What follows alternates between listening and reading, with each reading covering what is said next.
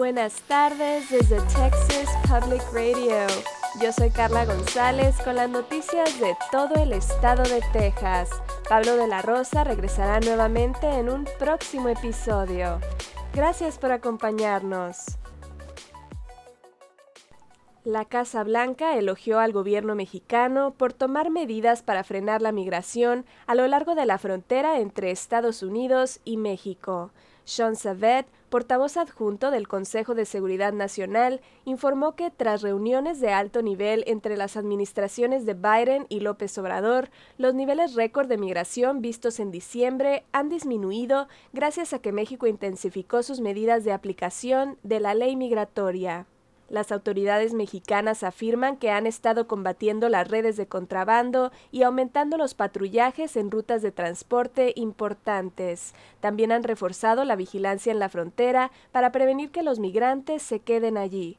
CBP reportó una disminución del 42% en los encuentros con migrantes en la frontera sur en enero en comparación con diciembre. Sin embargo, esto es solo un mes de datos. Biden ha propuesto contratar más agentes de CBP y jueces de inmigración, pero no puede hacerlo sin fondos adicionales del Congreso pero los republicanos de la Cámara se resisten a aprobar los fondos si no se hacen cambios severos en la política de inmigración de Estados Unidos.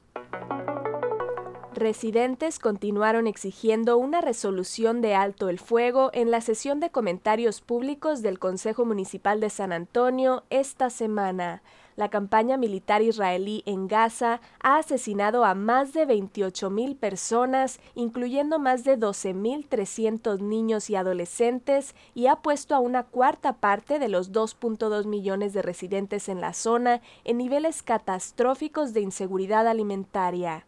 Mel Webb, quien trabaja en el campo de la educación y ha solicitado repetidamente un alto el fuego, intentó nuevamente convencer a los miembros del Consejo a apoyar la causa. Webb afirmó que los funcionarios locales tienen la capacidad de presionar a los oficiales nacionales que tienen un papel más directo en impulsar un alto el fuego en Gaza. La Corte Internacional de Justicia de las Naciones Unidas recientemente indicó que es razonable determinar que el asalto militar de Israel en Gaza viola la Convención de Genocidio de 1948. El Distrito Escolar Independiente de Bandera en la región montañosa de Texas implementará una semana escolar de cuatro días para el año escolar 2024-2025. La Junta Directiva del Distrito aprobó el nuevo calendario esta semana. Los estudiantes seguirán asistiendo a la escuela los viernes en agosto, pero cambiarán a una semana escolar de lunes a jueves a partir de septiembre. Las clases comenzarán 10 minutos antes y terminarán 25 minutos más tarde que en la semana tradicional de 5 días. Varios distritos escolares rurales de Texas han adoptado la semana de cuatro días. El Distrito Escolar Independiente de La Vernia, al este de San Antonio, también hizo el cambio este año. Por su parte, el Distrito Escolar de Harlandale votó en contra de cambiar a una semana de cuatro días el año pasado. Algunos músicos famosos harán paradas en San Antonio en el Frostbank Center en los próximos meses. Stevie Nicks estará ahí el 18 de mayo a las 7 pm y se espera que interprete una de sus canciones más famosas, Edge of Seventeen, en la gira.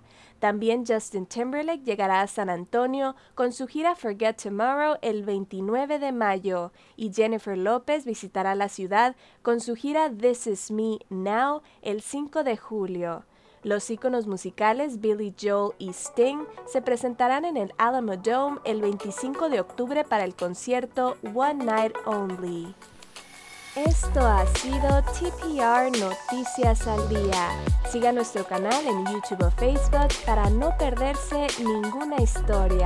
Desde el Valle del Río Grande para Texas Public Radio, yo soy Carla González. Con el equipo de investigación especial más grande de Texas, hemos recuperado más de 13 y medio millones de dólares. Protegiendo a negocios como el suyo, somos un socio luchando contra el fraude en la compensación para trabajadores. Su negocio es más seguro, más fuerte, mejor con Texas Mutual.